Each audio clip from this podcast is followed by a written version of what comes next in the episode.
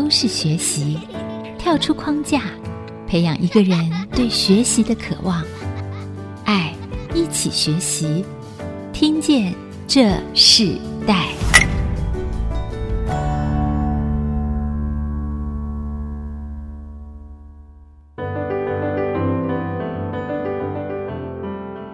各位听众朋友，大家好，欢迎收听《听见这世代》，我是主持人郭兰玉。今天在《听见这世代》节目里头，我们想跟大家分享的一个世代学习关键字，就谈到专业运输家族。我们在这个节目里头，我们陆陆续续的呃，有将台湾的隐形产业、传统的这个产业，不断的介绍给听众，尤其是这个二代交替的时候，我们看见在台湾很多的特殊的行业里头，他们很多的传承人都非常的年轻。他们在这个新时代里头，不管是男生或是女生，在这个家族的责任里头，进入到家族的企业，开始做传承的工作。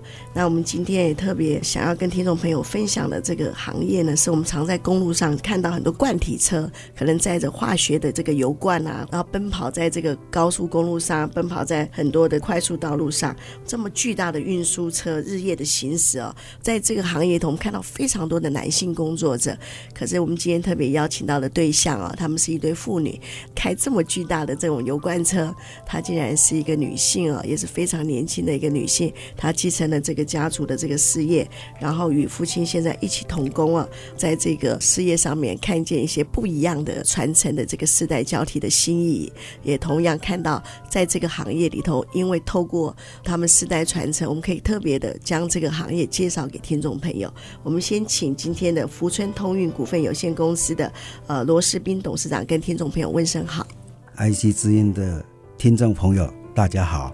那我们也请这个传承人啊罗雨山来跟听众朋友问好，IC 之音的听众朋友大家好，我叫罗雨珊。啊，雨珊看起来就是非常秀气哦，哇，这么漂亮，哇！我常常看到这个二代传承里头，我看到好多新的现在这个新的女性，在这个家族的这个传承产业里头，她们看见的不是这个产业，她们有多么的吃重。或是多么的传统，而是他们愿意以一颗新的心啊，回到这个家族里头来继承这样的事业。我们先请罗士彬董事长跟听众朋友来解释一下，也说明一下，因为我们今天这个行业非常特别啊，你们是开这种罐体的运输的行业。那我们知道，常常罐体运输业其实包含了很多很多的项目，是不是跟听众朋友解释一下，你们这些项目包含了哪些的事物？针对罐体的运输，有分为长压与高压啊两种形式。那本公司一直以来所从事的运输都是长压罐体的一个化学品的设备。那我们负责承运的产品种类蛮多类的。简单来说，化学品分别有危险物品与非危险物品。那我们所承运的产品。则是两种类型都有。那如果要细说一下产品的话，比较大众类的产品有甲醇、甲醛，还有一个酚、冰醋酸、醋酸乙烯酯、异丙醇、氯化四甲基胺、双氧水等等诸多产品。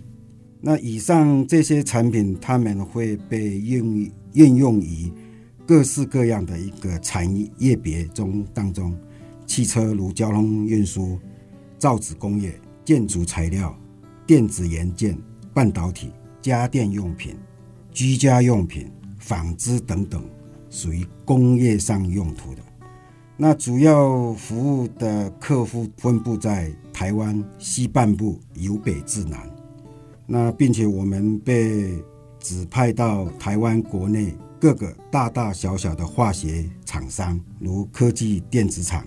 等等，诸多厂商是我们执行装卸作业的一个环境。是，呃，罗董，你在介绍的时候，我们知道这个罐体的货运运输其实非常的专业，也听到也是非常的危险性很高的行业，对不对？好像福村它是在民国六十八年开始成立。其实你现在传承给你的孩子，但我知道这个公司其实你是专业经理人来承接这家公司的。他六十八年设立，然后你进入到这家公司以后，接下来在二十年之后，你又接了这个公司，真正成为公司的一个领导者。看到这个企业很大的两个转变，就是你原本是专业经理人身份来接续了这个公司，可是后来你。在传承给你孩子的时候，哦，是属于自己家族这样把它传承下去。所以在这个行业里头，你觉得最大的挑战是什么？当初为什么会有勇气去接下这样的公司？然后到你经营自己经营到这么多年的时间里头，你认为这件事情可以继续传承给下一代呢？那针对我们福春公司的一个成长哈，呃，容许我细说。那我们福春公司创立民国八十七年。啊，是成立的，在这个运输业是前身，是由我们的杨家福前董事长杨董事长创立的。那在他的经历大概二十个年头，那在我们民国八十七年，呃，因为他已经将年退休，那当初我加入这个福村的团队当经理人，那经过这。时间的一个经历，那董事长把整个公司就交给我经营，那后来也把股权整个我们跟他做一个并购，那在我手上经营，屈指算来，已经到今天为止应该有二十一个年头。那对于这个运输业的一个行业哈，目前我们遇到一个很大的挑战，就是年轻人不愿意投入这种产业在服务。那对于化学品的一个罐体运输啊，这个职业的认知度，我认为也有点不够啊，而且还有一些误解的存在。例如，在电视上媒体常常报道一些负面的报道啊，就比如事故的一个发生、车祸的一个发生，因此造成在这个运输业，尤其是化学品运输这一个行业，征才真的是很不容易。这个是我们眼前所面对的挑战，这也是一部分。那另外管理面的话，也是一个比较困难的部分，因为目前从事运输业的一个驾驶同仁们啊，他们习惯在外头执行工作，对于公司管理制度规范与遵守会比较没有一点概念。公司成长到今天，呃，有一定的规模，然后管理制度也要建立起来。不得不用眼前就是用制度去规范员工，但这个区块还是我们有大家去努力的一个部分。那眼前我们针对这个比较有挑战性的，针对这两个部分哈，是比较。对我比较有困难点。对，其实罗董在你那个时代头，你接续这个公司，其实那是很自然的事情，在那个时代里头做这样的事。可是在这个时代里头就不一样。那雨珊她是你的女儿，也是第三个女儿，她就接续这个企业的时候，表示她也看见了一些很特别的事情。那同样的，你也认为这样的事情，孩子传承下来的话是有期许的。我们等会休息一下，我们在下一段部分，我们要请呃罗士彬董事长还有雨珊继续跟我们分享。因为我自己看。一个影片哦，看到雨珊在一个这么巨大的车子里头开，哇哇！原来女性开这样的车子的时候也是很有能力的啊。我们等会下一段，我们要请雨珊来说说她进入这个行业最重要的原因是什么？稍后回来。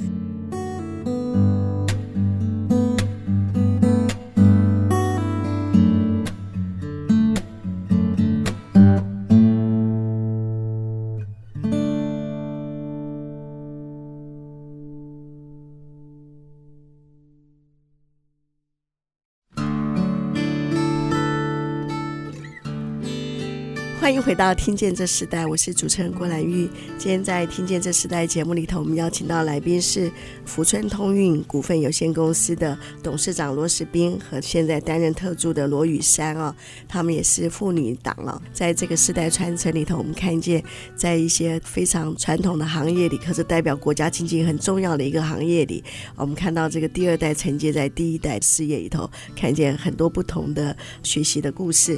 那我们在第二段部分，我们特别。要想请呃今天的雨珊来跟我分享，你好像是十岁就跟着爸爸做运输的这个工作里头，可那时候有想过说自己会接续这个现在爸爸所做的事业？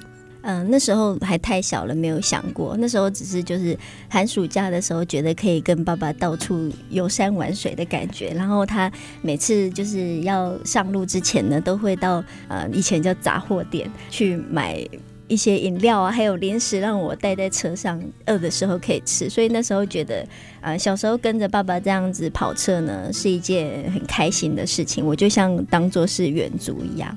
他工作的路程中呢。我爸爸就是他会一直教我怎么去辨识、去认识这些车子的品牌，所以就变成说我在很小的时候在路上，我就可以跟他就是一直在互动，然后一直在聊天，然后聊车子这样子，所以变成说可能因为从小一直跟他在一起，然后也提早了解到这个圈子了，所以就变成说可能现在会比较有概念一点吧。呀那你是什么时候决定要进入到这个事业呢？在我大学毕业的时候呢，其实我那时候我爸爸就跟我讨论过有关就是承接家里事业的问题，但是我一直都还是很排斥的。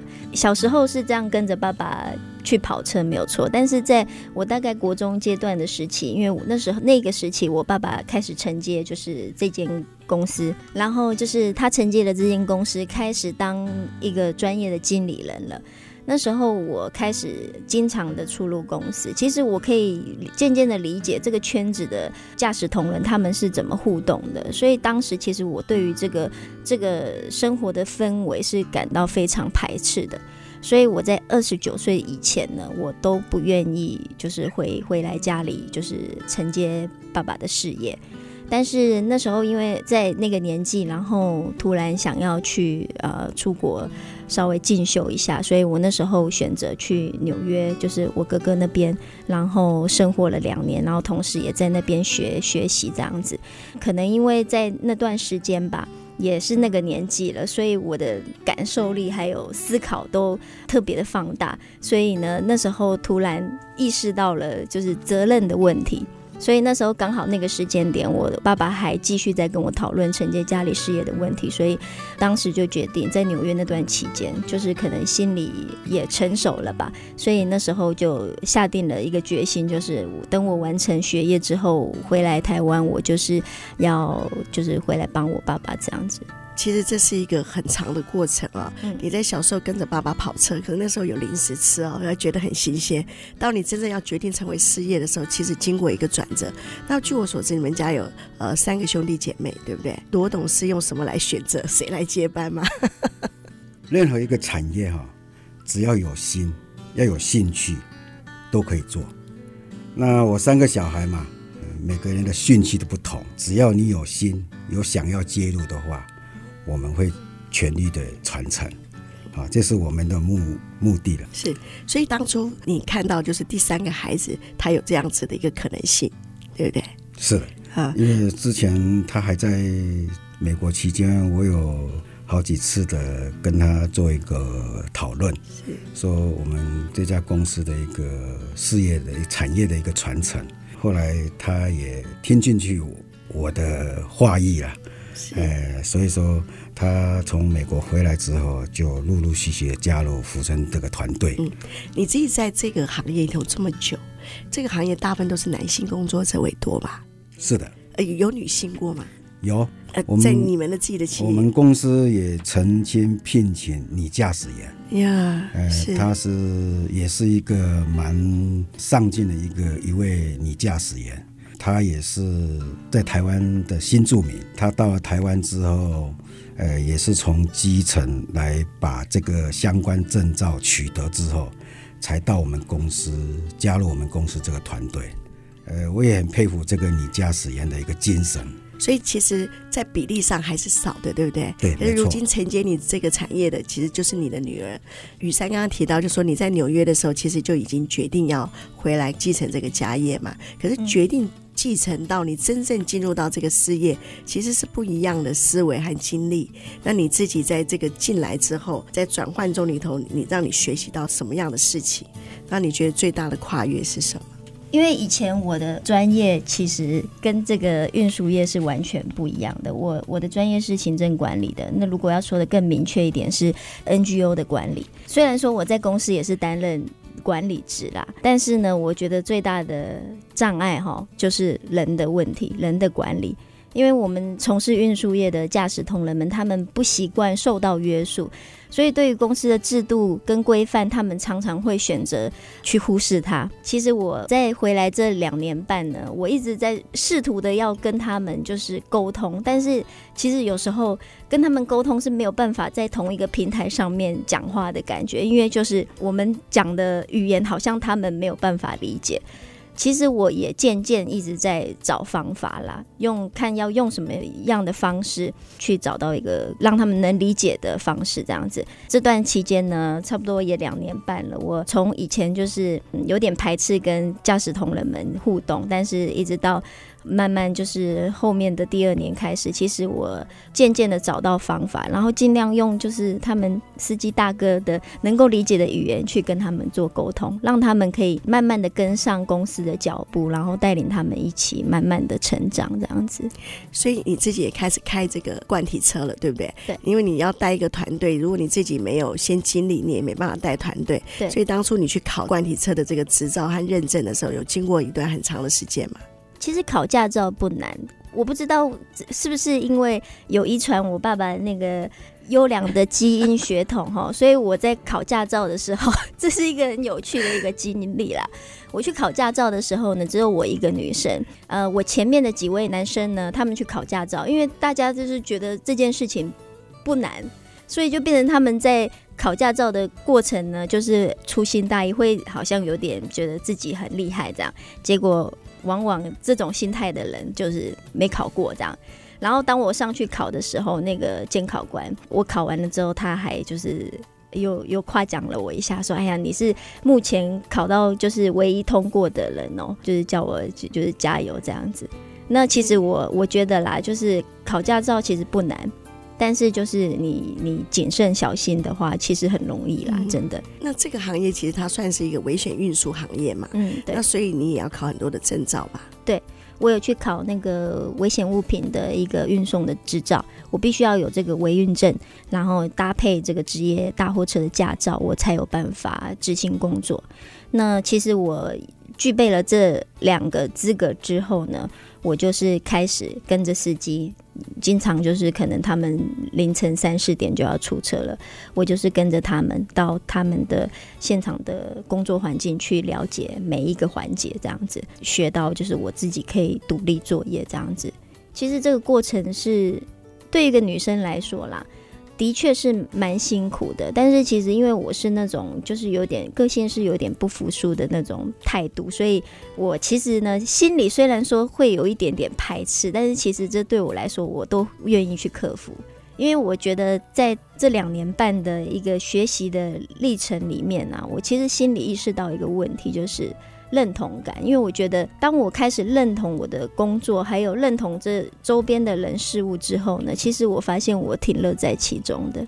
而且你，你可能经过整个认证考试的时候，你会更了解到这个行业很重要。对，然后那个尤其在那个安全的机制上，嗯，更重要。你以前跟在爸爸旁边的时候，你没有深真正深入到企业里，其实你不知道，对不对？你你知道可能有相关性的危险，可是你不知道那个真正所有应该要的知识和尝试。嗯，对，可是你在自己下来做的时候，你就会发现这是一个老产业，可是你是一个新世代哦。嗯，那你自己进来两年半，你觉得因为你进来，你觉得这个企业有了新的气象嘛？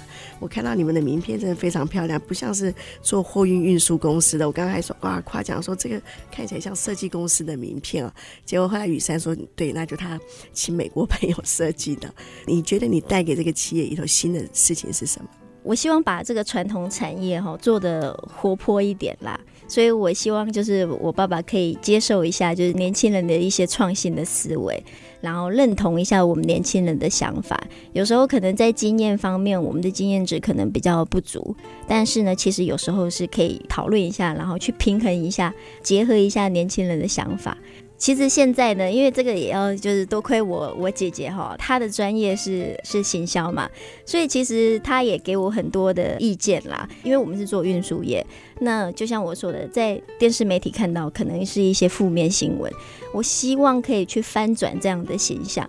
对，所以我有听取我姐姐的建议，然后就是帮公司成立了一个粉丝专业。那我开始就是把我工作相关的一些影片啊、内容啊，或者是我有去参与一些专业的训练的一些心得感想，去把它分享在我们的粉丝专业上面。因为我希望用我的方式去传递一些对于这个产业的想法，让大家可以渐渐的对于这个运输业去做改观，然后渐渐的有一些好的印象。也也许用这种方式去慢慢的宣传一下，让年轻人有意愿就是从事这个行业。是我相信一定有效。我就是看到这个影片的时候，我就赶快跟你们联络哈。透过你你的姐姐，我没有看过这个哇，一个女性这样开这么大车，然后这么年轻的这样的女性，好像很享受一样，不像在工作，可是她确实真的是在工作。然后今天你们两位就坐在这里啊，所以其实年轻的世代想法，在这个行销策略上面是不一样的。我们先休息一下，我们在下下一段部分，我们要继续请这个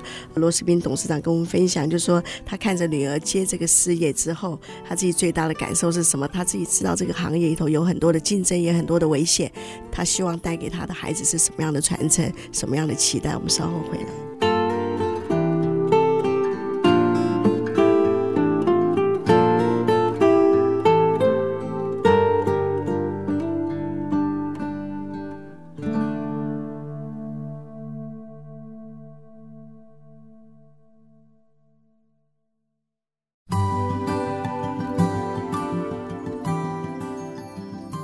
欢迎回到《听见这时代》，我是主持人郭兰玉。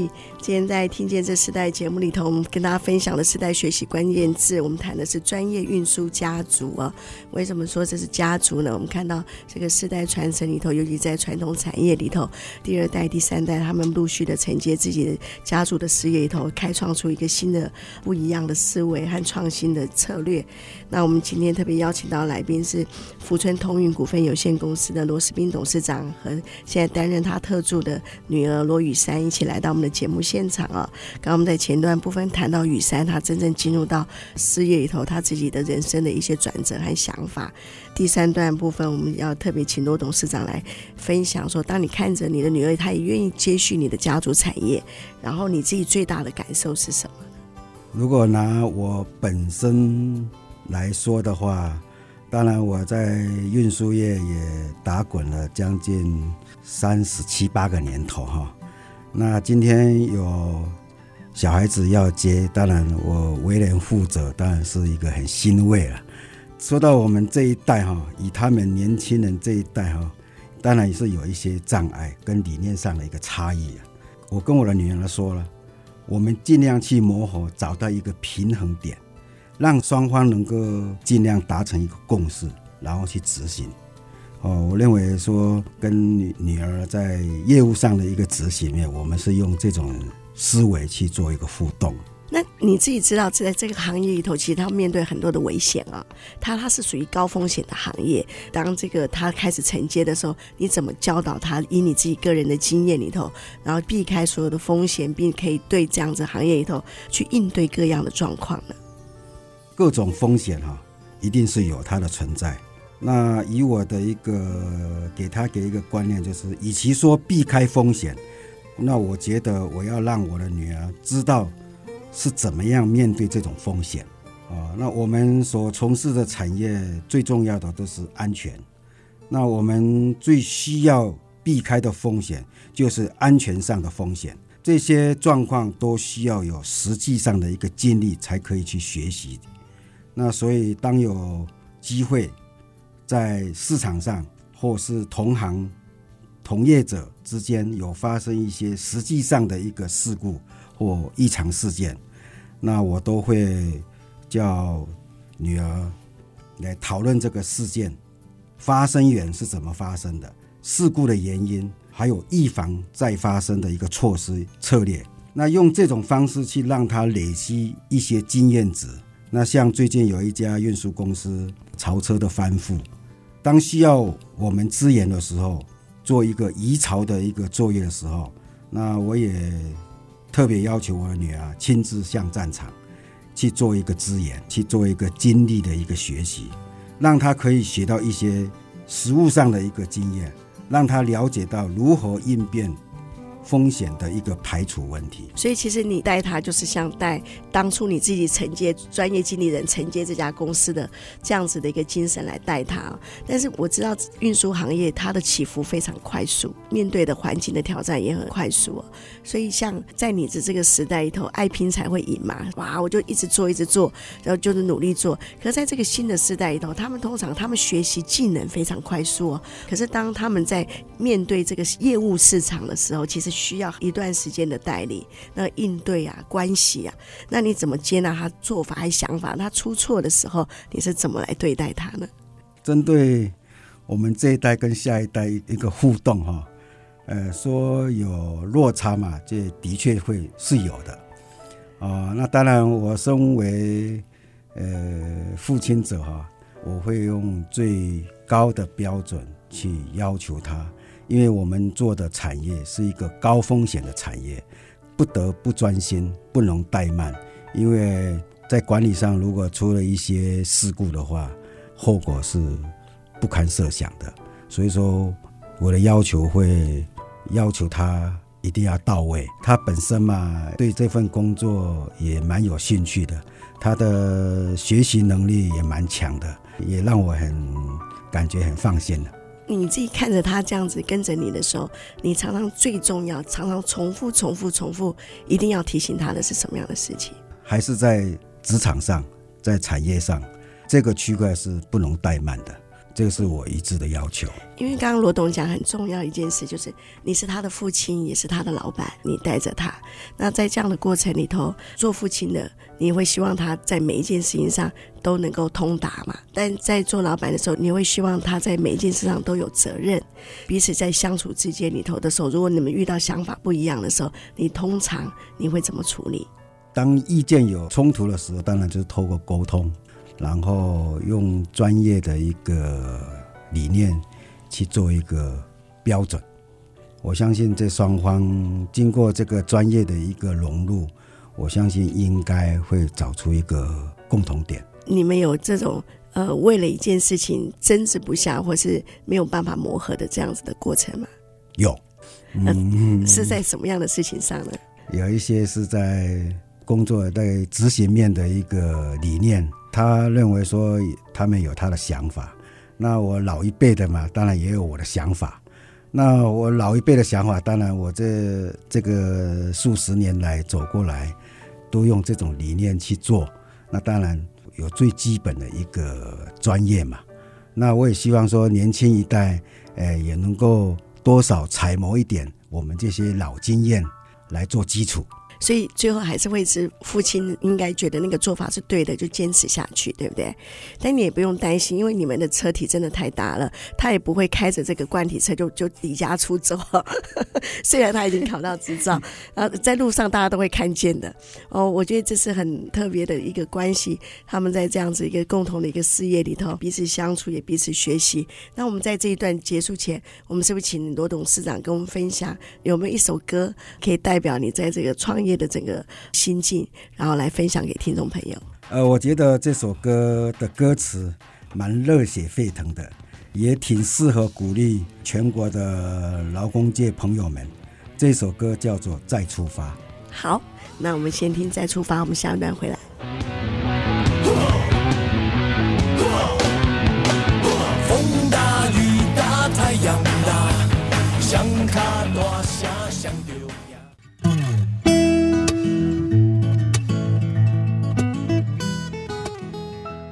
欢迎回到《听见这时代》，我是主持人郭兰玉。今天在《听见这时代》节目里头，我们现场邀请到来宾是福川通运股份有限公司的罗世斌董事长，还有他现在担任特助的女儿罗雨珊，一起来到我们节目，跟我们分享世代传承里头，他们如何传承在新的时代里头，新的时代他们更多的一些创新的思维，也更多了解在台湾运输这个行业里头，他们所经历的一切的学习的故事哦。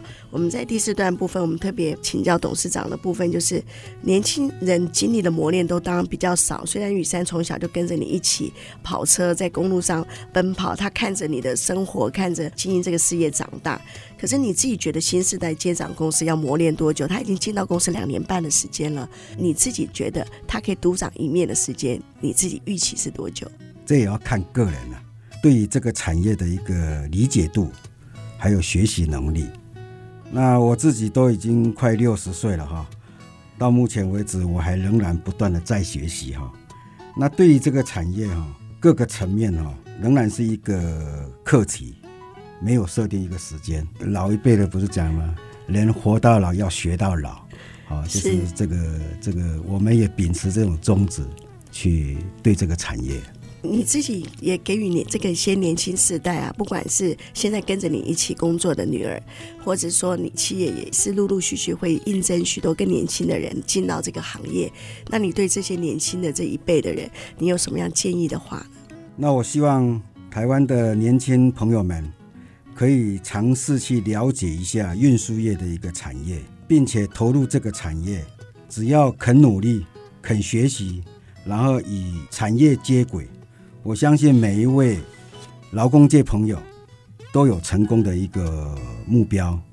那我也时常勉励我们公司的同仁哈，想成为一个产业经营者，我相信大家都有这个机会。这个机会要由大家自己来争取。我我很好奇，这个产业它是高风险的产业，那也是个高利润的产业吗？哦，相反的。相反的。呃，如果用我个人的一个领域的话。贯体的一个化学品运输的一个产业里面，我们把它归类为两高一低：高风险、高成本，这是两高；低利润。哇，哎，的确，我们这个运输业的一个制造成本是蛮高的。虽然说利润很微薄，可是我们对产业有一种使命感，还有责任感。虽然说利润很微薄，我们还是要永续经营。我也时常给我女儿一个思维，虽然说我们做的很辛苦，可是一个国家的产业经济还是要靠大家来努力的。哎，这让我想到我前阵子访问的那个来宾，他也是他们家做窑烧的产业，可是在这个窑烧的这个产业里头，常常想要跟父亲说就不要再做了，可是他仍然觉得这个产业对这个台湾的经济是有很重要的一些关系哦。你自己刚刚提到这个两高一低这样子的一个现象，那你又让你自己的孩子来传承，你怎么让这个产业吸引更多年轻人会进入呢？呃，我前面所讲的很多一些事事由哈，这个是事实。既然我眼前看到的利润很微薄，为什么还要走下去？就刚前如我前面所说的，这就是一个产业责任嘛，一个使命感在嘛。虽然说下一代接棒，我们只有从管理上来做一个降低我们的成本，可以多出一些。公司的一个获利，呃，那眼前我们也只有尽力而为，因为这是整个大环境的一个趋势，我们还是在尽力啊。雨山自己本身呢，你你自己跟着父亲一起工作，他是你的父亲，也是老板。嗯，呃，两年多的时间，经历最大的学习是什么？然后你也自己看见这个产业的价值，在这个社会，在这个国家的重要性是什么？我觉得最大的学习呢，因为就我有印象以来，我爸爸的职业就是一个专业的驾驶嘛，就是在我小的时候，我的印象就是这样。那在成长的过程中，我也看着我爸爸一步一步的，就是辛苦的往上爬，到现在就是今天的成就。其实我认为说他也非常不简单，看他这样子白手起家过来的，所以我希望说我自己也可以像他一样，从基层开始做起。所以这就是为什么我要去考职业大货车，然后我也要自己会到那个客户端那边去独立作业。那因为我希望我自己也可以像我爸爸一样，就是在运输产业中成为那个特别敬业的人，所以我觉得我最需要学习的呢，就是要放下自己的身段，然后把自己放在最低的位置，靠自己的努力往上爬。那我觉得产业的价值呢，这个部分哦，就是你一定要有心投入这个产业。然后，其实就是我刚刚前面有说到的，就是认同感的问题。其实，当你认同这份工作、认同这份职业的时候，你其实就不会去排斥它，不会去考虑那么多。主要是心态的问题啦。然后，刚刚我爸爸可能就是没有讲到的部分，我可以补充一下：我们要怎么去去吸引年轻人投入这个产业嘛？其实说实在的，从事这个产业呢，就是驾驶工作，薪资其实不低。对，然后呢，你在就是开车的过程中。其实你你可以去享受这种开车的过程，还有路途上道路上的这些风景，因为我自己亲身经历过嘛。其实我挺享受这个过程的。我在开车的路途中，我可以听我自己喜欢听的音乐，我可以看到太阳升起、夕阳西下的美景。所以其实这个过程中是我很享受的。所以我希望就是可以鼓励，就是年轻人，无论从事哪一个产业啦，都是一样的，你就是要认同。认同这份职业，你就可以从中得到快乐。那你觉得跟爸爸一起共事最美好的事情是什么？我觉得我爸爸呢，其实他是运输界的一股清流，因为大家对运输这个行业所看到的，还有所印象的，就是觉得一个职业驾驶应该就是抽烟、喝酒、吃槟榔。但是我爸爸特别不一样，不抽烟、不吃、不喝酒、不吃槟榔，所以我觉得他是这个产业中的一股清流。争执一定很多啦，但是其实我觉得家人就是这样子，就是呃，不管有多少的冲突，因为因为有有亲人这个身份，所以我们回到都会放下自己的身段，然后就是找到一个平衡点。然后但是其实我我从他身上学到很多东西啦，所以因为跟着他这个学习的过程，就是让我觉得能够学习这件事情，就让我觉得是是很美好的。那。呃，也也有另一个好处呢，就是因为呃是自己的公司嘛，所以呢，其实我一年三百六十五天呢，其实我我都大部分的时间我其实都蛮努力蛮努力工作的。那我唯一一个要求就是希望爸爸可以放我一个长假，所以呢，我每年的年底的时候呢，就是可以有一个自由的时间，然后去自己去旅行。我觉得这件事情是。挺好的，挺好的，好，对，爸爸也同意。今天我们透过两位来宾，罗世彬董事长和他的特助罗宇珊，跟我们讲到福川通运股份有限公司所做的事情啊，我们也了解到，在这个运输车业里头，他们很重要的一个在台湾的使命啊，就如宇珊所提到的，就是要怎么吸引更多的年轻人。我觉得他自己就是一个企业里头吸引年轻人很重要的一个因素啊。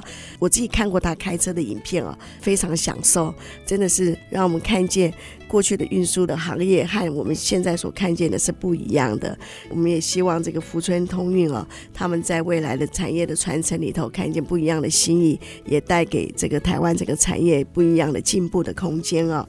我们节目最后的时候，我们是不是请雨珊来推荐一首对你自己有意义的歌？然后我们说明一下这首歌对你的意义是什么？嗯、呃，我觉得有一首歌特别好，歌词的内容就像告诉我们，就是要往梦想的道路去行驶，要往有理想有。文化跟有纪律的方向开去，那我也希望可以带领我们福村的同仁往那条道路前进。那这首歌就是啊，痛痒乐队的歌曲，叫做《公路之歌》。那我们就来听这首，真的是跟爸爸所选的都不一样哈，世代的这个差异，可是也同样看到世代他们在不同的时代里头对一个事业的责任，对家族的责任却是相同的。也祝福福村通运他们可以因为这个世代交替的过程里头，让我们看到台湾的整个运输产业里头又有不一样创新之路。就在这首歌中跟听众朋友说再见。那节目最后我们一起跟听众朋友说新年快乐。呃，IC 之音的听众朋友，新年快乐！新年快乐！好，新年快乐！我们节目下次再见，拜拜。连结世代，超越差异，富予建设邀请您，爱一起学习。梦想在什么地方，总是那么令人向往。我不顾一切，走在路上。就是为了来到你的身旁，梦想在不在前方？今夜星光分外的明亮。我向着远方，向着心上姑娘，回头路是那么漫长。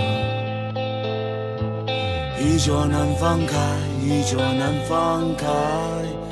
一桌难放开，一桌难放开，一桌难放开，一桌难放开，一桌难放开。